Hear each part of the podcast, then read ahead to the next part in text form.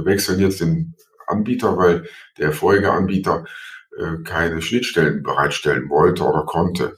Und äh, deswegen, da ist auch natürlich immer auch so ein wirtschaftlicher Aspekt. Die Umstellung ist sechsstellig, nur um immer deutlich zu sagen. Jetzt, da muss man aber das bewusst entscheiden und zu sagen, wir kommen aber an der Stelle nicht weiter.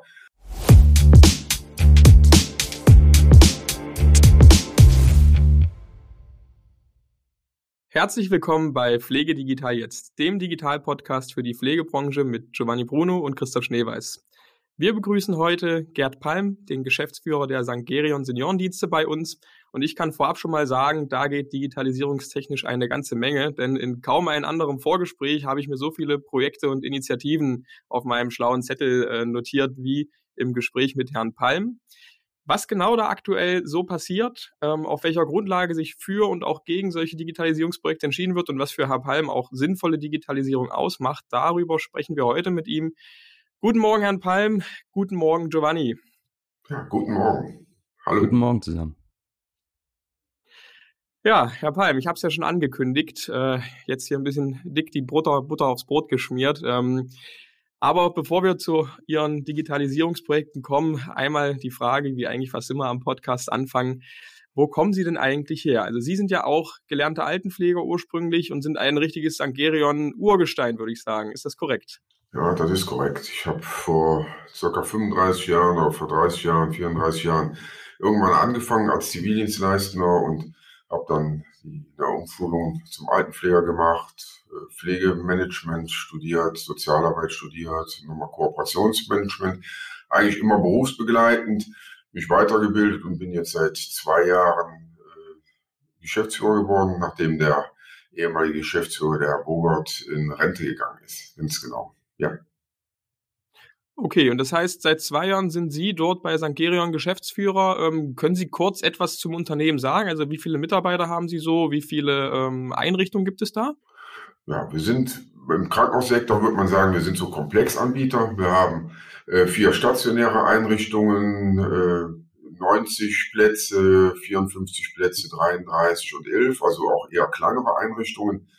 Dann haben wir einen ambulanten Dienst mit circa 400 Kunden. Wir haben eine intensiv betreute, äh, ambulante Intensivpflegebereich mit äh, neun Plätzen, sage ich jetzt mal so. Dann haben wir natürlich sechs Tagespflegen und äh, Beratungs, zwei Beratungsstellen, äh, wo Sie sich kostenlos beraten können zur Pflege, weil das Thema ist ja mittlerweile so komplex, dass man als Normalbürger eigentlich gar nicht mehr durchblickt, wo man Recht. Und wir sind lokal, das ist vielleicht nochmal eine Besonderheit. Also wir haben jetzt keine Dependancen irgendwo in Frankfurt, Hannover, München oder so, sondern ist alles im Umkreis von 10, 15 Kilometern.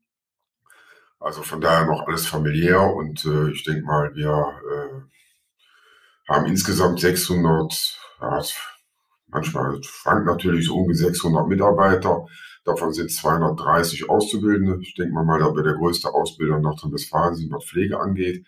Das heißt, wir sorgen dafür, dass wir selbst Nachwuchs haben bei den Mitarbeitern, gehören damit eben vielleicht auch zu den wenigen Pflegeeinrichtungen in Nordrhein-Westfalen oder Deutschland, die keine Personalprobleme haben. Das vielleicht schon mal vorweg. Ne, wir zeichnen uns, ja, wir zeichnen uns durch viel aus, sind jetzt auch äh, seit mehreren Jahren Deutschlands bester Arbeitgeber im Gesundheitswesen und ich denke mal, so dieser Digitalisierungsaspekt trägt äh, auch einen Großteil dazu bei.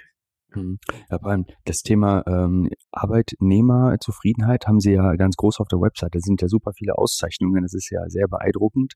Und da steht auch eine ganz große Zahl. 97 Prozent der Mitarbeitenden sind stolz auf ihren Arbeitgeber. Es ist ja auch etwas, was man nicht aller Tage sieht. So gute Zahlen. Die Frage zum Nachwuchs. Äh, ein Drittel Auszubildende. Wie kommen die an, an die Auszubildenden? Weil momentan stehen ja viele Unternehmen wieder vor der, vor der Frage, zum September hin die Ausbildungsplätze zu füllen. Was können Sie denen nochmal für ein, zwei Tipps mitgeben? Gibt es da spontan etwas, was Sie raushauen können?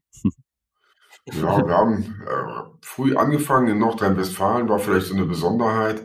Da ist ja das Umlageverfahren damals um, äh, eingeführt worden. Das mhm. heißt, alle, alle müssen in den Pott einzahlen und äh, ist ja jetzt bundesweit ausgeweitet worden, aber in Nordrhein-Westfalen haben die eben damit angefangen. Wir waren da sehr mutig und haben für uns gesagt, äh, waren wir auf einem Kongress und da sagten alle, ja, wen will ich denn haben? Wer soll denn bei mir arbeiten? Und dann suchten natürlich alle immer die Besten. Ne? Aber jeder will natürlich die Besten haben. Und wir haben für uns gesagt, wir sind ein Sozialunternehmen und wir wollen eben auch unseren Beitrag äh, leisten und äh, haben gesagt, wir haben den Slogan generiert bei Anruf Ausbildung. Und äh, das ist auch so. Das heißt, wenn Sie bei uns ähm, anrufen, sind 16 Jahre alt, haben Hauptschulklasse äh, 10 und sind nicht vorbestraft, dann kriegen Sie am Telefon von mir einen Ausbildungsplatz. Hm. Ja, und weil wir haben die Erfahrung gemacht, auch da Projekte mit anderen gemacht und äh, wissenschaftlich begleiten lassen und haben eigentlich die Erfahrung gemacht, dass man den Leuten, auch wenn man jetzt ein Assessment Center macht und äh, sich vorher dreimal trifft und Probearbeiten und der ganzen Behai macht, äh, man kriegt das sowieso nicht äh, hin zu sagen, ich suche mir jetzt von den Bewerbern die Besten aus. Und damals haben sich 80 Leute beworben, auch eben mit schlechten Hauptschulabschlüssen und wir haben in den letzten Jahren ein System aufgebaut, eben auch durch digitale Unterstützung zum Teil, ähm, wo wir eben auch die, sagen wir mal 15, 20 Prozent, die Probleme haben, die sich schwer tun, eben äh, unterstützen und äh, sehr nah bei uns haben. Wir haben enge Kooperationen mit den Altenpflegeschulen und es gelingt uns auch dieses Klientel und äh, auch manchmal auch schwierige Leute ins Berufsleben zu integrieren und wir sehen das als gesellschaftlichen Auftrag und äh, haben richtig Erfolg damit und mittlerweile ist das ein Selbstläufer. Ja, das heißt, die kommen alle hier aus der Region. Das ist der Enkel, der Mutter, der Vater, äh, die Freundin. Das ist ein Schneeballsystem, sage ich jetzt mal so, das spricht sich rum. Wir brauchen nichts mehr dafür zu tun. Äh, wir haben jetzt auch wieder alle Ausbildungsplätze besetzt. Wir können leider nur noch 75 nehmen. Wir hatten immer mehr, weil die Generalistik mit den Krankenhauseinsätzen so ein bisschen so einen ja, imaginären äh, Grenze setzt. Wir kriegen einfach nicht mehr Krankenhauseinsatzplätze als 75 im Jahr und ist ein Selbstläufer. Wir machen super Erfahrungen damit. Wir generieren jedes Jahr 75, 80 äh, Pflegefachkräfte und äh, davon nehmen wir natürlich dann von uns aus dann meistens so 10 Prozent, die wir selber übernehmen können. Das ist die natürliche Fluktuation, Krankheit oder Rente. Ja, und das System passt. Es gibt auch schon Nachahmer gegeben aus Köln, mhm. Die damit sehr gut gefahren sind. Das heißt, es ist ein System, was funktioniert. Man muss es nur machen. Man muss sich um die Auszubildenden kümmern. Man muss gucken, dass man sie bei der Stange hält und mhm. Systeme integrieren, dass sie auch eine gute Ausbildung machen können. Also ein mutiger Ansatz, aber auch ein sehr ein sehr Kräfte, Kräftezerrender sicherlich, ne? wenn man jetzt ganz schnell, da kriegt man ja sicher, sicherlich viel Zulauf, aber wie Sie schon sagen, man muss auch viel Arbeit rein investieren, ne? in diese, in diese potenziellen Auszubildenden. Also viel Erfolg weiterhin dabei. Es ist, äh, hört sich nach einem sehr interessanten Ansatz an. Bei Anruf Ausbildung. Sie haben, Sie haben schon gesagt, dass Sie auch einige digitale Unterstützer dafür nutzen, um eben die Auszubildenden auch, ich sag mal, die, die etwas äh, schlechter mitunter abschneiden, bei der Stange zu halten. Ähm, was machen Sie denn da unter anderem? Also das Super Nurse-Logo, äh, das prangt auch recht äh, ja, repräsentativ auf der Website. Gibt es da noch andere Themen, die ihr nutzt? Ja, wir haben also äh, Lernraum äh, gemacht, einen dritten Lernort integriert, wo sie natürlich praktisch was arbeiten können, wo sie sich auch zwischenzeitlich üben können und diese Dinge. Wir haben aber auch einen digitalen Lernraum äh, organisiert, wo äh, zehn Rechner drin stehen, wo man sagt, ich kann im Internet surfen, ich kann mir YouTube-Sachen angucken. Mittlerweile gibt es ja viele Lerntutorials. Aber wir haben auch die Erfahrung gemacht, die Ausbildung ist ein klassischer Ausbildungsberuf geworden. Im Gegensatz äh, vor zehn Jahren war das noch anders. Das sind jetzt wirklich junge Menschen. Ne? Vorher war das eher so äh, im zweiten Bildungsweg. Ich habe die Kinder jetzt groß, was soll ich machen? Dann mache ich noch mal eine Ausbildung. Waren das eher so ab 45 äh, aufwärts, sage ich jetzt mal so. Aber jetzt ist das der Klassiker, die sind 16, 17, 18. Und in dem Zusammenhang haben wir eben mit der Frau Ebel von Supernurse eben auch eine Kooperation geschlossen, äh, wo wir viel Input liefern und äh, auch an dem Pro Produkt äh, Weiterentwicklung beteiligt sind und sagen, was brauchen wir denn eigentlich? Und so entstehen Kooperationen und sie lernen jetzt eben von überall. Ja, man braucht nur noch ein Handy. Und wenn man sich die Jugend anguckt von heute und eigentlich läuft fast nur noch alles übers Handy. Und äh, ich kann da, egal wo, im Bus zur, auf zur Arbeit mich weiterbilden, abends, äh, ich war zwischen Tagesschau und Tatort. Ich meine, wenn ich dort sagen würde, bei der Generation wüssten die auch nicht mehr, was ich meine. Ja, ist richtig. Das, das wollte ich gerade einwerfen. Ja. Also ein Zeitfenster einfach mal zu nutzen, das geht relativ einfach. Man kann dann aufrufen, die Zertifikate werden automatisch dann auch an die Pflegedienstleitungen und an die Ausbilder weitergeleitet. Man sieht, was machen die Leute. Und da ist eben auch bei der Menge, die wir haben, die Digitalisierung auch eine Entlastung für alle. Und darum geht es mir eigentlich auch bei diesem Digitalisierungsansatz, äh, muss allen Beteiligten Nutzen bringen. Also es kein Selbstzweck sein, sondern äh, muss zum einen die Lebensqualität der von uns versorgten Leute verbessern. Dafür gibt es äh, Ansätze und aber auch die Arbeitsqualität verbessern. Und wir haben uns vor Jahren auf die Fahne geschrieben, äh, wir stellen die Mitarbeiter und die Bewohner, die wir oder die alten Menschen, die wir versorgen, auf die gleiche Stufe, was die Fürsorge, was unser Engagement angeht. Und da ist Digitalisierung eigentlich, es geht gar nicht mehr ohne. Ich meine, ich wüsste nicht, wie das funktionieren sollte bei der Größenordnung, die wir haben, auch ohne digitale Unterstützung. Herr Palm, Sie sind ja jetzt seit zwei Jahren äh, Geschäftsführer dort. Das ist ähm, ja, noch nicht so extrem lange, aber lang genug auf jeden Fall, um was zu bewirken. Ähm, waren die St. Gerion Seniorendienste schon immer so digital affin? Also liegt das einfach in der DNA vom Unternehmen oder kam das jetzt erst so langsam, seitdem äh, Sie Geschäftsführer sind? Also wir waren immer schon äh, innovativ, ich sage mal so, und äh, haben versucht, auch äh, neue Ansätze in der Branche äh, zu kreieren. Also auch bei dem vorherigen Geschäftsführer. Ich bin eigentlich, wie gesagt, schon ewig äh, Kind von St. Gerion und war auch vorher in der stellvertretenden Geschäftsführung. Und äh, man muss ganz klar sagen, es ist aber einer meiner Schwerpunkte, den ich gesetzt habe, seitdem ich die Geschäftsführung übernommen habe, da nochmal Gas zu geben. Aber ich sage mal so als Beispiel, wir haben die digitale Dokumentation äh, damals mit Dan äh, immer noch äh, schon seit elf oder zwölf Jahren. Ne, wir haben relativ früh umgestellt ähm, und haben gesagt, es äh, muss einfach eine Erleichterung sein. Man kann das nicht mehr alles Papierform und schreiben und machen und tun. Die Zeiten sind einfach vorbei. Ähm, haben immer auch schon versucht, im Sozialbereich, im Kleinen, äh, digitale Assistenten zu haben. Ich weiß nicht, ob ich Namen nennen darf in dem Podcast. Ne? Klar, klar. Also Media for Care und, ähm, und solche Dinge, wo wir gesagt haben, wir unterstützen äh, eben auch die soziale Betreuung und macht das, weil der Punkt ist, macht das immer einfacher. Wenn man früher in einem Gesprächskreis mit den Leuten gesessen hat und gesagt, was haben sie denn früher gerne für Musik gehört und ähm, dann haben die irgendeinen Namen genannt und dann hat man sich mal 50 CDs im Schrank, bis man dann das Lied rausgesucht hat. Und wenn Sie sich heute angucken, ich meine nicht heute, äh, es gibt Alexa oder irgendwelche anderen Produkte, wo man einfach sagt, Alexa, spiel das und das und dann aus einem was alle, alle Musik, die es auf der Welt gibt, spielt er dann sofort ab. Also auch das ist natürlich, eine, erzeugt natürlich eine völlig andere Atmosphäre und die Leute sind, begeistern sich auch dafür, auch die alten Menschen begeistern sich dafür, wenn sie einfach reden können und äh, das Teil macht, was sie sagen. Und äh, mittlerweile haben wir natürlich ähm, äh, mehrere Tablets im Einsatz im sozialen Bereich. Wir haben kleine Roboter, den, den Temi, äh, der von Medisana vertrieben wird, ähm, den wir vielfältig einsetzen. Jetzt nicht nur zur sozialen Betreuung oder so zur sozialen Teilhabe, ne, wo man sagt, ich mache einen Videocall äh, mit meinem Enkel und äh, Sie müssen sich vorstellen, das erzeugt eine völlig andere Atmosphäre. Wenn der Enkel früher ins Pflegeheim gekommen ist, ja, was ist hier? Ne? Dann äh, sitzt er da im Zimmer, äh, man unterhält sich, aber das macht ja keinen Spaß. Jetzt rennt er mit dem Handy durch den Garten, zeigt die neue Schaukel, das Schwimmbad, was aufgebaut ist, äh, wie er mit dem Hund tobt. Äh, diese, diese Momente erzeugen sie natürlich äh, nicht, indem sie einfach erzählen, sondern es ist jetzt, man, die Leute können das miterleben.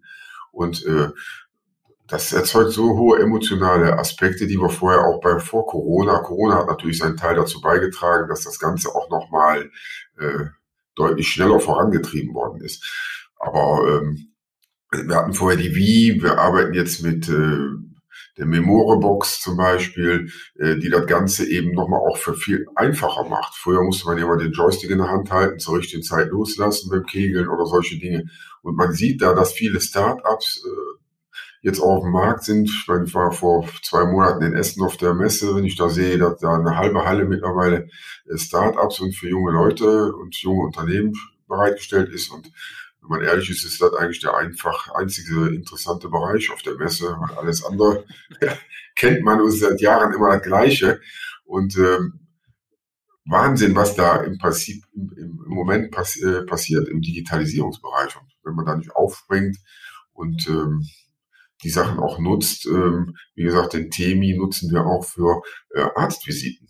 Ja, ähm, Mhm. Da muss nicht immer der, muss nicht immer die volle Diagnostik sein. Aber wenn man jetzt mal über Neurologen nachdenkt, wenn man über Logopäden nachdenkt, über äh, Psychiater, da geht es ja auch um das Gespräch. Und äh, wir haben die Erfahrung gemacht, dass die alten Menschen, wenn sie ein Bild dazu haben, ja, zu dem Gesprochenen, eben auch völlig, das mittlerweile völlig normal ist für die. Das ist so Dr. XY, der da mit mir spricht, ob der jetzt vor mir sitzt oder Natürlich hat das nochmal einen Mehrwert. Ich will nicht sagen, das ersetzt jetzt die, den Menschen, aber für zwischendurch, um eben mal schnell was abzuklären und äh, sich ein Bild von der Situation zu machen, ist das völlig ausreichend und ist einfach super. Ja, vor allem dieser Temi-Roboter, also das ist ja etwas, äh, also das muss man sich mal wirklich auf der Seite anschauen, auf der Webseite. Wenn man einfach Temi-Roboter oder Medisane eingibt, findet man das direkt bei Google. Das ist ja schon sehr beeindruckende Technologie aus den USA, soweit ich, wenn ich das richtig verstanden habe. Äh, auch die Videos sind sehr amerikanisch angehaucht, also quasi auch der Senior im Alltag, ja. der entlastet wird, äh, stürzt und der Roboter kommt sofort. Und äh, wie hat sich dieser ganze Prozess adaptiert? Also wir haben Ihre Mitarbeiterinnen den, äh, den Teamie-Roboter angenommen und wie schnell hat es, wie lange hat es gedauert, bis das wirklich so in die alltäglichen Prozesse sprich äh, zum Beispiel äh, Telefonate mit dem Arzt oder mit den Angehörigen, bis, bis das so eine Routine gefunden hat? Ja, wir haben mit bei Corona angefangen mit normalen Tablets. Und äh, ich meine, damit funktioniert es auch, gar keine Frage. Und äh, der Effekt ist ähnlich, aber der Effekt mit dem Roboter ist nochmal ein anderer, weil der eben, ja zum Beispiel, der fährt, der bewegt sich, der hat so einen Verfolgermodus, den streicht man oben über die, Bildschirm und dann merkt er sich ein und fährt im Flur hinterher oder in dem Raum auch. Und ich weiß nicht, ob, wenn man nicht aus der Pflege kommt, vor Jahren gab es mal so einen Trend, so diese so, so eine Art Clown in der, in der Pflege zu etablieren. Da ging es jetzt nicht darum, dass der Spaß äh, Späße macht, sondern da ging es zum Beispiel gerade im Demenzbereich um so eine äh, Aufmerksamkeit zu generieren. Ne? Das heißt, durch die andere Optik werde ich aus meiner, aus meiner Welt rausgeholt und nochmal äh, erzeuge Aufmerksamkeit. Und denselben Effekt haben aber auch diese kleinen Roboter, die sich dann da bewegen, äh, plötzlich sprechen, äh, Musik abspielen, äh, Videos, äh, quasi Stimulation. Foto, ein Fotoalbum, ein persönliches Fotoalbum von mir gespeichert haben. Und äh, ich sag mal so, nachdem die Mitarbeiter anfänglich natürlich so ein bisschen Berührungsängste hatten, äh, muss man dazu sagen, nutzt, sehen die aber diesen Mehrwert. Das heißt, ich muss jetzt, ich habe alles bei mir. Ich habe Musik bei mir, ich habe äh, die, die digitalen äh, ähm, äh, Fotoalben bei mir. Ich kann innerhalb dieser, dieses Gesprächs, jetzt auch gerade im Demenzbereich, innerhalb von Sekunden switchen. Das heißt, der ist jetzt nicht bereit, mir Bilder zu gucken, dann ist es aber vielleicht Musik oder ist aber auch der Videocall mit dem Enkel nochmal. Also die Möglichkeiten zu reagieren auf den Gemütszustand, auf den, auf den, auf die Tagesform im Prinzip ist so einfach, dass die sagen, das ist super. Ne? Und das macht mir die Arbeit auch viel einfacher. Ich kann die Arbeitszufriedenheit und auch ich gehe mittags nach Hause und habe ein gutes Gefühl. Ne? Und nicht gesagt, ja, irgendwie hat das heute wieder nicht geklappt. Ich hatte mir zwar was ausgedacht, aber das war jetzt für heute nicht richtig. Und das ändert aber nichts daran. Ich meine, gut, dass Sie das angesprochen haben, ändert nichts daran, dass man auch eine gewisse Nachhaltigkeit und da muss eben auch eine bewusste Entscheidung sein, dass wir digital werden wollen. Und äh, anfangs haben wir auch gesagt, wir machen jetzt auch ein äh, digitale Tage. Ne? Der Dienstag und der Donnerstag sind äh, digital, wenn es um soziale Betreuung ging, als Beispiel. Wo wir gesagt haben, da nutzen wir auch neben der Tova, diesem Tova-Tafel, neben dem, äh, ich weiß, ich weiß jetzt gar nicht, wie der äh, Wagen heißt. Ich meine, das ist ja, kommen Sie ja auch her, so, wo, wo der Monitor schon im Tisch ja. ist, den man mitnehmen kann. Ähm, Caretable und, und, und, und diese Dinge. Ja, wo man sagt, äh, wir nutzen all das. Also wir haben jetzt nicht nur den Temi, sondern wir haben alle versuchen, wir haben auch diese, diese Robbe, ne, die so emotionsbezogen ist. Also wir versuchen wirklich so die gesamte Bandbreite zu haben. Wenn es jetzt um die soziale Betreuung geht. Jetzt ist das ja nur ein Aspekt. Wir haben natürlich auch ähm, für die Mitarbeiter nochmal, versuchen wir auch da, äh, neben des Supernurse, die wir für alle ausgerollt haben, jetzt auch so ein Kommunikationstool zu haben. Auf der Leitungsebene haben wir relativ schnell auf Teams umgestellt. Das ist aber zu kompliziert. Das ist für Videocall und, und äh, hm. interne Kommunikation auf, auf Leitungsebene ist das gut. Aber jetzt das auf 603 Leute auszurollen, dafür ist das einfach zu komplex auch und äh, mhm. überfordert die Leute und das muss einfach sein. Und darum geht es mir. Digital muss einfach sein, sonst wird es nicht genutzt. Da nutzen wir jetzt zum Beispiel die Lucy-App. Ne? Die Lucy-App, das ist, äh, weil vorher haben sich alle so intern eigentlich nicht ähm, okay datenschutzrechtlich WhatsApp-Gruppen gebildet. Ne? Und ähm, Mhm. Davon wollen wir weg und die Lucy-App ersetzt das. Das ist so eine Mischung aus äh, WhatsApp, äh, Facebook. Und mir geht es darum, äh, zum Beispiel der neue Anbieter ähm, Maineva, wir wechseln jetzt den Anbieter, weil der vorige Anbieter äh, keine Schnittstellen bereitstellen wollte oder konnte. Und äh, deswegen, da ist auch natürlich immer auch so ein wirtschaftlicher Aspekt. Die Umstellung ist sechsstellig, nur um mal deutlich zu sagen. Mhm. Jetzt da muss man aber das bewusst entscheiden und zu sagen, wir kommen aber an der Stelle nicht weiter. Und äh, die haben auch eine Mitarbeiter-App, die ist aber webbasiert.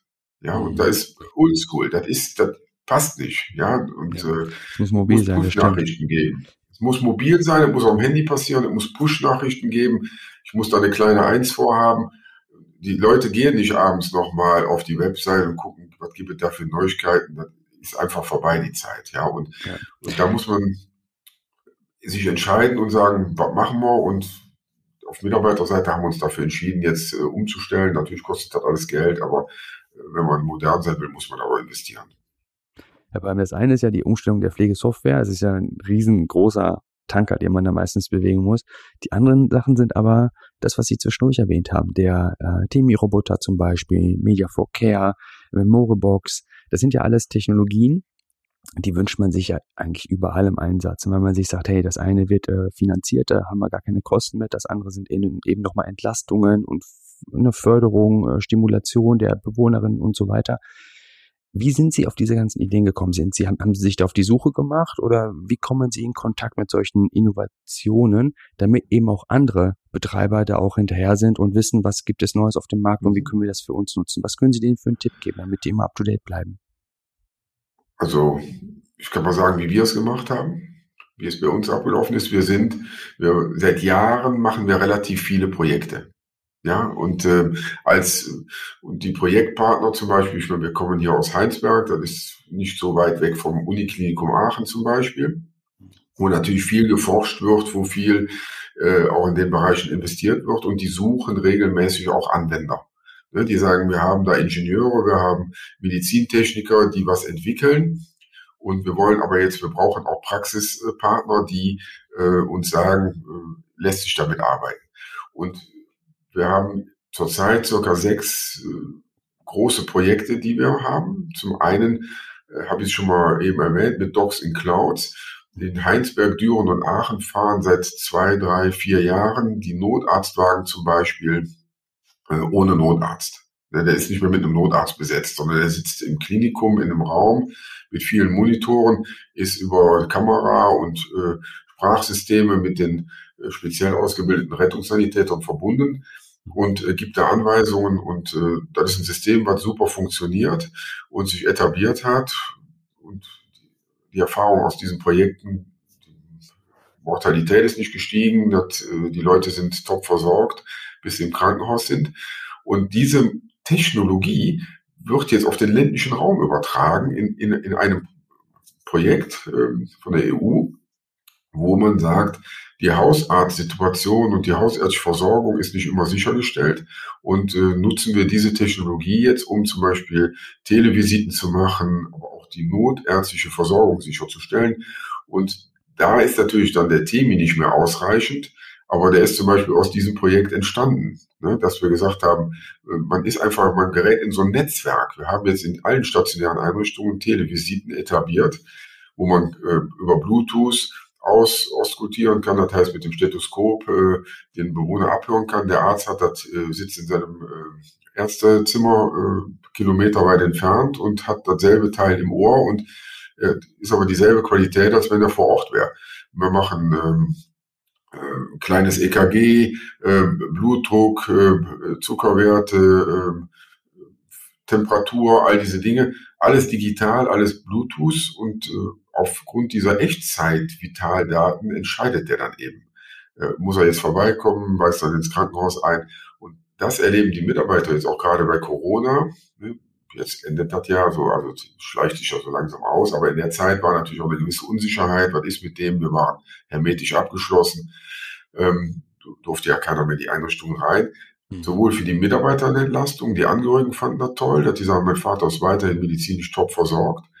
Und das ist eben der Mehrwert, auf, auf den ich eben angesprochen habe. Der Arzt sagt, okay, wir können das jetzt so machen, das ist für mich nicht mehr so zeitintensiv.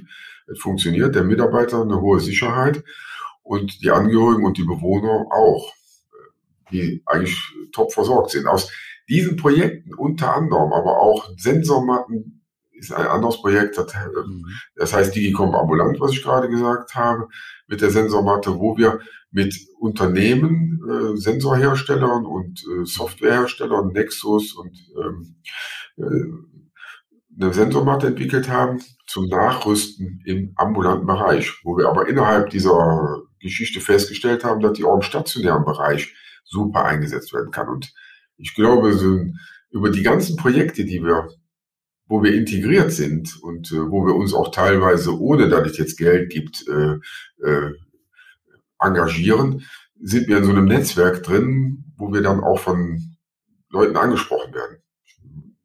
Nimm mal ein Beispiel. Viele Startups kommen auf uns zu, weil wir mittlerweile einen Bekanntheitsgrad haben hinsichtlich Digitalisierung, weil die sagen, die haben flächendeckendes WLAN, also die haben die Rahmenbedingungen, sind alle da. Und können wir euer, können wir unser Produkt nicht mal bei euch testen? Ne? Äh, zum Beispiel so ein Rollator mit Antrieb oder äh, eine intelligente Fußleiste oder ähm, Sensorik, die im Raum verbaut wird oder sowas. Ne? Weil die sagen, es ist einfach, das mit euch zu tun. Das heißt, die Mitarbeiter sind darauf vorbereitet, die sind digital affin und ich glaube, das ist, wenn man einmal da drin ist, ist das so ein Selbstläufer. Ja, das heißt, da ergibt sich viel. Wenn ich über die Messe gegangen bin, äh, jeden dritten Stand kannten wir. Ne? Ob das ElderTech ist, ob das ElderTech ist oder keine Ahnung, man ist so ein Inner Circle bildet sich da. Man ist einfach als, als Unternehmen innerhalb dieser Start-up-Szene drin und daraus ergeben sich ganz, ganz viele Projekte, Ansätze, Gespräche, Tests und äh, oftmals kostet das dann auch nichts. Ich sag mal so, ne, man muss sich auch bemühen, solche Projekte zu kriegen. Der Temi zum Beispiel, über den ich gesprochen habe, das ist ein Projekt äh, von der Wohlfahrt gewesen, ne? über ein Jahr, wo wir dann eben auch äh, zwei davon finanzieren konnten und den dritten haben wir selbst gekauft. Ne? Das ist auch überschaubar, sage ich jetzt mal so. Das ist ja, das geht ja auch mit einem ziemlichen organisatorischen Aufwand einher. Sie haben ja selber gesagt, es gibt jetzt immer, immer mehr Startups, die ihre Lösungen eben für die Pflege, Altenpflege anbieten. Ähm, läuft das wirklich alles noch über Sie oder haben Sie da wie eine eigene naja, Innovationsabteilung, so wie man es, ich sag mal, in, in, in noch größeren Trägern häufig sieht, geschaffen? Also, oder sagen Sie, die, die Einrichtungsleitung haben die Verantwortung oder ist es dann eher in der Verantwortung von zum Beispiel der Leitung vom sozialen Dienst? Also, wie sind da Ihre organisatorischen Strukturen aufgebaut? Äh, wie wird evaluiert, was man jetzt erstmal in einer Pilotphase einsetzt und wie wird dann danach evaluiert, wenn es jetzt kein Forschungsprojekt ist, ähm, ob man das auch danach noch einsetzen möchte? Ja.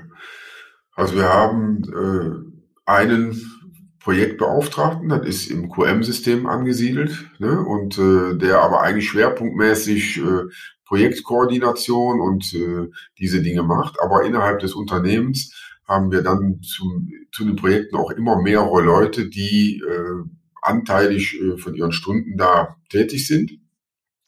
Da läuft ja meistens zwei, ein, zwei, drei Jahre solche Projekte wo wir sagen, das ist auch ein Halteprogramm, ich nenne das mal so für uns, was äh, qualifizierte Mitarbeiter angeht, äh, weil so Karrierechancen im Unternehmen sind, ja, gibt es die Pflegedienstleitung, ja, wenn die jetzt äh, wie hier 40 Jahre alt ist, dann macht die das noch 25 Jahre. Also die Stellen sind ja nicht so, dass sie permanent neu besetzt werden. Unsere Fluktuation ist auch nicht so hoch.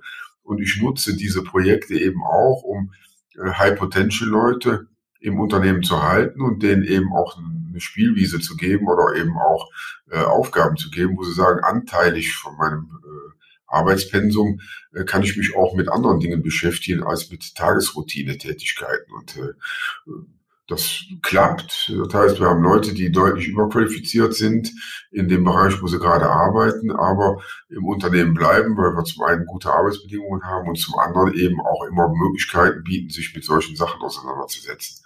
Ja, und äh, hm. das ist unser Weg, sage ich jetzt mal so.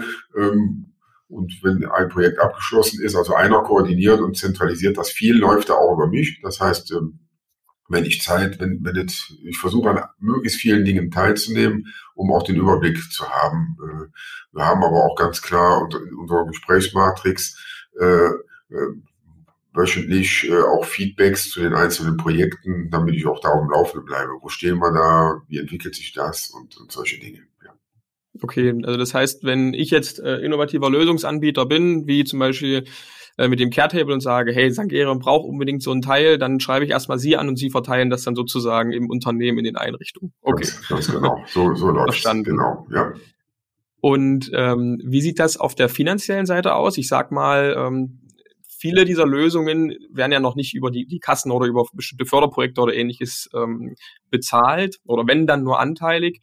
Es ist oft teuer, gerade modernere Technologien einzuführen. Haben Sie dafür extra also feste prozentuale Budgets ähm, bereitgestellt, wo Sie sagen, okay, das investieren wir jetzt jedes Jahr in so einen Bereich rein oder ist das wirklich eher so eine Fall-zu-Fall-Entscheidung, äh, ob das jetzt sinnvoll ist oder nicht? Ja, ist eine, ist eine Fall-zu-Fall-Entscheidung. Wir haben kein festes Budget.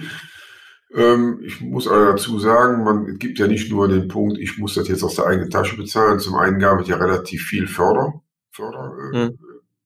Dinge zum Beispiel ähm, läuft, ich nehme mal ein Beispiel, einer dieser äh, Telemedizin-Wagen ähm, äh, war innerhalb des Projekts gefördert. Klar, aber dadurch, ich will aber keine Insellösungen schaffen innerhalb des Unternehmens und sage, wenn ich davon überzeugt bin, müssen die anderen Einrichtungen eben auch einen haben. Da waren ja äh, die Fördermittel pro Einrichtung, die 13.000 zum Beispiel, die wir dafür genutzt haben, äh, solche Dinge anzuschaffen.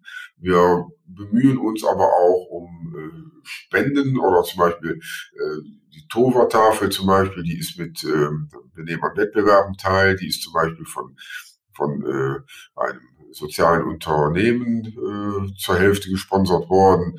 Ähm, also so läuft das im Prinzip. Und ansonsten ist natürlich auch, wenn wir sagen, äh, ist auch eine Invest von der von, von St. Gerion, wenn ich davon überzeugt bin, dass es sowohl Lebensqualität als auch Arbeitsqualität steigert, dann investiere ich das auch gerne, weil ich gehe davon aus, dass wir auch durch die Digitalisierung uns auf dem Arbeitsmarkt als attraktiver Arbeitgeber darstellen. Gerade bei der Generation, die jetzt im Prinzip die Ausbildung macht, die wollen nicht mehr mit Hand dokumentieren, die wollen nicht mehr äh, schreiben, das sind die auch nicht gewohnt. Ne? Also das, die wollen das Handy rausholen und damit dokumentieren. Ne? Das ist der nächste Schritt. Ne? Wir erneuern gerade unsere Rufanlage und unser Dokumentationssystem dahingehend, dass man unter Umständen auch mit dem privaten Handy, äh, dass ich nicht mehr ein Telefon in der Tasche habe, sondern ich habe ein Handy und sobald ich in der Einrichtung bin, im WLAN bin, äh, kann ich auf alles zugreifen, was da abläuft, auf die interne Kommunikation, aufs Dokumentationssystem und das ist für mich eigentlich die Zukunft.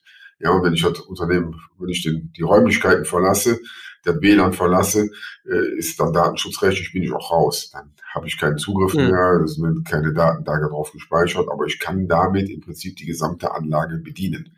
Telefonanlage und, und, und. Das ist im Prinzip für mich eigentlich der, der Weg. Ja. Die Schnittstellenthematik haben Sie ganz am Anfang schon mal bei der Umstellung angesprochen. Ähm, also jetzt haben wir viele Lösungen im Markt. Jeder entwickelt da so ein bisschen sein eigenes äh, Süppchen oder kocht da sein eigenes Süppchen. Ähm, wie sehen Sie als ja, Betreiber aktuell diese Entwicklung? Also haben Sie das Gefühl, es gibt jetzt mittlerweile immer mehr Schnittstellen und immer mehr Tools können mit anderen Tools kommunizieren. Ähm, Ihr aktuelles, ja, aktuelles Pflegedokumentationssystem scheint da ja ein bisschen hinterher zu hängen, weswegen Sie jetzt wechseln. Ähm, können Sie uns da vielleicht nochmal ganz kurz eine, eine kurze Einschätzung aus Ihrer Sicht geben, wie sich das entwickelt gerade? Ja, also die Projekte, also diese ganzen digitalen Aspekte nutzen natürlich ja nur den Mehrwert, wenn es auch in leitende System einfließen kann. Das heißt, die telemedizinische Visite, wenn ich die dann nachher doch noch eintippen muss, obwohl ich mit dem Arzt eigentlich schon alles getippt habe und übernehmen muss oder eine PDF äh, einlesen muss, dann ist der Mehrwert nicht mehr da für den Mitarbeiter. Ja, die, die Zeitersparnis ist dann weg.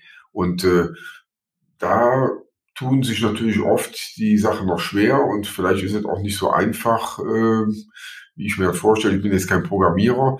Äh, ich höre allerdings und ich kriege mit, jetzt ein Beispiel, dass es gar nicht so kompliziert ist, aber viele große Unternehmen haben dann Angst, dass sie sich öffnen, dass man Einblick hat in ihre Infrastruktur und diese Dinge. Ähm, ich erlebe allerdings jetzt auch nochmal ganz gezielt der letzte Altenpflege in Essen, ähm, dass die mittlerweile langsam auch kapieren und sagen, wir können uns diesem Start-up und diesen, diesen äh, Dingen nicht mehr entziehen. Die Bereitschaft steigt. Allerdings muss man sich ja vorstellen, ich meine, mittlerweile gehen ja viele äh, Unternehmen hin und machen intern Start-ups, weil sie sagen, die sind einfach viel agiler, viel äh, schneller. Und wenn sich da ein Produkt etabliert nimmt, übernehmen wir den Stamm Haus und machen ein neue, neues Startup. Also die wollen denen ja die Freiheiten geben. Und die großen Unternehmen, die ähm, Tausende von Kunden haben jetzt im Dokumentationsbereich, äh, das, ist wie so ein Dampfer. Bis sie den bewegt haben und bis sie da alle Entscheidungswege und gemacht haben, dauert. Ich merke ja. aber, dass die kapiert haben, dass sie nicht mehr alles selber machen ja, und das ist auch meine Botschaft, dass ich sage, ihr müsst die App nicht mehr selber programmieren. Die gibt es. Ihr müsst sie nur integrieren. Entweder kauft ihr sie oder ihr integriert, ihr macht eine Schnittstelle dazu. Und äh, ich glaube, das etabliert sich gerade, dass die sagen, wir können gar nicht so schnell Schritt halten. Wir können uns das nicht abgucken und selber programmieren, sondern wir integrieren diese Sachen in unser Dokumentationssystem, weil das ist keine Konkurrenz. Ihr ja. sondern, sondern das ist ein, ein, Netzwerk, was sich da nachher gibt. Und wir sind eigentlich die Plattform. Und äh, Maineva hat das kapiert zum Beispiel. Ne? Die sagen, okay, wir sind die, die Basis und die anderen docken bei uns an und wir müssen die nur andocken lassen, um dann auch kundenfreundlich zu sein. Also Maineva zum Beispiel, auch da kleine Anekdote, war ja unsere erste Altenpflegemesse und Maineva waren die ersten, die dann zu uns an Stand gekommen sind und gesagt haben, ey, das finden wir total cool, äh, können wir das nicht irgendwie über eine Schnittstelle anschließen? So und äh, ich, ich, ich denke, ja, also viele kapieren jetzt auch, da nimmt einem keiner die Butter vom Brot, sondern das macht das Gesamtsystem einfach noch wertvoller, weil am Ende des Tages ist ja die Pflegedokumentation, ich sag mal so dieses dieses Betriebssystem von so einer von so einer Einrichtung und ähm, je mehr ich dort anschließen kann, je mehr Daten da dort reinfließen durch Schnittstellen, desto wertvoller wird das Gesamtsystem und desto mehr Arbeit äh, nimmt es ab und desto mehr Sinn macht dann wiederum auch die Digitalisierung. Absolut. Ja. ja. Und dazu nutzen, um die Chance zu nutzen im Prinzip und zu sagen, ähm, wir sind da fit und da gibt's einige Unternehmen, die das kapiert haben und äh, wie gesagt, man kann da gar nicht Schritt halten. Ne? Und äh, man muss aber sich auf den Weg machen. Und ich glaube, dass man muss unter Umständen auch komische Entscheidungen treffen, dass komische nicht äh, teure Entscheidungen treffen, wie wir jetzt, zu sagen, wenn man an die Grenzen kommt, wenn man an die Grenzen kommt, muss man auch sagen, okay, man trennt sich auch nach zwölf Jahren und äh, auch die ganze Unruhe, die das mit sich bringt, gar keine Frage. Ne? Die müssen sich an ein neues System gewöhnen. Muss, die Wege sind anders. Ist natürlich jetzt erstmal wieder ein Jahr Unruhe im Unternehmen, aber ich glaube, man kann das auch nicht von heute auf morgen denken. Man muss da langfristig denken und sagen, wo bewegt sich Pflege hin, wo soll es hingehen und äh, man muss allerdings sagen, oftmals sind es auch die Kassen, die da so ein bisschen noch ähm, stören oder äh, viele Dinge beschränken. Ich sage mal so ein Beispiel Telemedizin, ja, und ähm, wo ich ganz klar sagen muss, äh, war vor Corona beschränkt auf, weiß ich nicht genau, 50 Televisiten im Monat pro Arzt. Ja gut, wenn sie ein 90 Bettenhaus haben, dann ist äh, dann kriegen sie noch nicht mal eine pro Bewohner hin. Also wenn sie jetzt einen, so einen Arzt haben, der viele im, im, in der Einrichtung hat, bei Corona haben sie es ja jetzt offen gemacht, mal gucken, wie es danach weitergeht. Aber oftmals wollen die das dann gar nicht. Und ähm, ich meine, da kommen natürlich auch immer die Bedenkenträger in, der, in dem Kontext, die dann sagen, ja, ersetzt denn jetzt die Digitalisierung den Menschen? Nein, Schwachsinn. Ne? Gar nicht, sondern die ergänzt das, die macht es einfach schöner, die macht es einfacher und äh, wir entlassen jetzt keinen, wir entlassen jetzt keinen äh, aus dem Sozialbereich, weil der Temi jetzt hier rumfährt, sondern das ist einfach ein Unterstützungssystem und äh, ein Helfersystem, was dahinter liegt ist. Wobei ich jetzt aktuell gerade nochmal darüber nachdenke und da sind aber auch die Pflegekassen äh, noch überhaupt nicht gängig, sage ich jetzt mal so. Sie müssen sich vorstellen, wir haben äh, bis vor äh, bis vor drei Monaten oder vor zwei Monaten einen Physiotherapeuten gehabt, der sich jetzt äh, selbstständig machen wollte, das Unternehmen deswegen verlassen hat, der zum Beispiel so im, im Bereich Sturz eine Einschätzung gemacht hat ne, und äh, die Mitarbeiter unterstützt hat bei der Einschätzung der Sturz, äh, des Sturzrisikos und solche Dinge.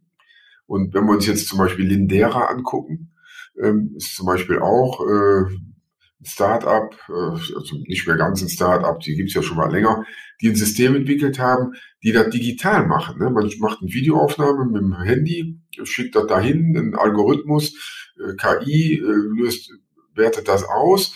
Im Prinzip macht er ja nichts anderes wie der Physiotherapeut. Ne? Und ähm, ich muss mich jetzt aufwendig auf die Suche begeben, den Physiotherapeuten wiederzufinden, weil zum Beispiel den Physiotherapeuten kriege ich ja finanziell in die Pflegesatzverhandlungen mit rein. Aber Lindera, die ja nichts anderes machen, nur digital, ähm, nicht. Ne? Im Prinzip müsste ich ja sagen, eine halbe Stelle hat äh, Lindera. Ne? Ich müsste dir jetzt einen anderen Namen geben, äh, Fritz oder weiß ich was. Und im Prinzip vom System machen die nichts anderes, nur dass da eben kein Mensch mehr dahinter steckt. Und dann sind wir natürlich, dann kommen wir natürlich an, in den Bereich, den ich gerade beschrieben habe, wo man sagt, ersetzt Technik Menschen in der Pflege. Und ich sage, ja, zum Teil ist das vielleicht möglich. Das heißt aber äh, überwiegend, äh, muss man sagen, sind das Helfersysteme, die keinen Menschen ersetzen, sondern einfach äh, Lebens- und Arbeitsqualität verbessern und äh, unterstützend tätig sind. Und das wird nicht im großen Stil passieren. Also die Idee immer Zeitersparnis ist auch nicht mein Thema bei Digitalisierung. Es geht mir da nicht um Zeitersparnis, sondern Mitarbeiter einzusparen. Es geht einfach darum, äh, die Bedingungen zu verbessern. Herr Palm, das ist alles so inspirierend. Ähm, gibt es da draußen irgendein, also ein YouTube-Kanal oder irgendein Medium, in dem sich, in dem man sich informieren kann, wo man das mitverfolgen kann, was Sie so Spannendes machen? Oder wie sieht man denn mal so einen Temi-Roboter im Einsatz? Haben Sie mal darüber nachgedacht, das mal publik zu machen, damit äh, sich andere da inspirieren können? Also bis jetzt, bis jetzt noch nicht, aber wir haben kein YouTube. Wie gesagt, ich habe mhm. ähm, mal drüber nachgedacht, auch den St. Georg Podcast zu machen, so ähnlich wie Sie das. Von daher bin ich immer froh und auch immer gerne bereit, äh, an solchen äh, äh, Sachen teilzunehmen. Macht mir auch Spaß. Ne? Und ich will da auch so ein bisschen missionarisch tätig sein. Also wir haben auch viele, die gucken kommen hier, ne? weil wir uns eben auch einen Namen gemacht haben im Bereich Digitalisierung und werden auch angefragt und können, wir mal, können wir mal gucken kommen, wie macht ihr das? Also jederzeit gerne.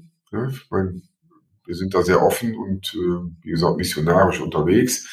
Ähm, wir machen natürlich ein bisschen Werbung, das heißt Werbung, wir machen auf äh, Facebook und Instagram und äh, diese Dinge zeigen wir natürlich, was wir mit den alten Menschen machen. Und ansonsten ist das eher, werden, wir drehen schon mal Filme. Es gibt also zum Themen einen Film, zur Telemedizin einen Film, aber das sind Teilprojekte des, des Projektes, die, die veröffentlichen wir natürlich auch. Aber da, ähm, ja, haben wir noch nicht die richtigen Leute, da sage ich ganz ehrlich. Ne? Äh, da müssen wir auch noch mal ein bisschen dran intern arbeiten, ob wir da jemanden finden, der da Spaß dran hat, weil äh, ich weiß ja, das ist auch aufwendig. Ne? Sie müssen nachher noch mal schneiden, Sie müssen gucken. Äh, Sie müssen da jemanden haben, der da auch affin für ist und äh, diese Dinge macht. Äh, da haben wir noch ein bisschen Nachholbedarf. Also wir sind auch noch nicht fertig ne? und äh, wir müssen auch, wir haben auch noch ein bisschen was vor der Brust und sagen, okay, ähm, in dem Bereich noch ein bisschen digitaler werden, als, äh, als wir das jetzt gerade sind. Halten Sie uns up to date. Ich glaube, es wäre für alle ein riesengroßer Mehrwert, wenn es sowas gäbe, was man sich an wirklich in, in, aus der Praxis anschauen kann. Das wäre wirklich toll. Viel ja, Erfolg dabei. Ja, ich lasse mich dann von Ihnen diesmal inspirieren. okay. macht, macht das nochmal intern zum Thema und, ja, es ist, äh, es ist tatsächlich so. Ja. Viele, wir haben, wir haben viele, wir haben viele Klienten, die wir betreuen, wo es wirklich auch sehr viel intrinsische Energie gibt, also wo wirklich sehr viel Potenzial ist, wo man eben sehr viel ähm, Gutes berichten kann. Aber wie Sie schon sagen, die Zeit fehlt, die Struktur, die Prozesse, das Equipment, wie geht das, wie skalieren wir das? Und ich glaube, das kann man auch lernen. Also da bin ich ein ganz großer Fan von. Und ähm, beim ja, wir können uns ja mal austauschen, wenn Sie Lust haben. Ich äh, kann ja mal zwei, drei Tipps Gerne. geben, wie ich so einen Kanal aufziehen würde. Und äh, ich wäre wahrscheinlich erster und treuester Abonnent, definitiv. Weil mich ja sowas immer sehr inspiriert, ja. wenn man eben Menschen auch entlastet und fördert. Ja, sehr gerne. Aber da sehen Sie wieder Netzwerk, ne? Das heißt, indem ich, indem ich Sie jetzt kennengelernt habe durch den Podcast, ist da eine Win-Win-Situation wahrscheinlich. Ja. Nee, das stimmt. Ja, ähm, ja Herr Palm, ich würde sagen, ähm, das Wort zum Ende der Folge. Ich bedanke mich ganz herzlich bei Ihnen für Ihre Zeit, für die Teilnahme hier. Ich hoffe, es hat Ihnen auch Spaß gemacht. Ich habe schon mitbekommen, so ein paar Impulse haben Sie ja auch mitgenommen. Ich glaube, unsere Hörer nehmen auch viele Sachen jetzt hier aus dem mhm, Podcast tatsächlich Definitiv. mit. Und ja, von daher würde ich sagen, haben Sie noch einen schönen Tag. Vielen Dank und bis bald. Ja, danke auch und viel Erfolg noch. Tschüss. Dankeschön, Herr Palm. Alles Gute für Sie. Tschüss, Christoph. Tschüss. Tschüss.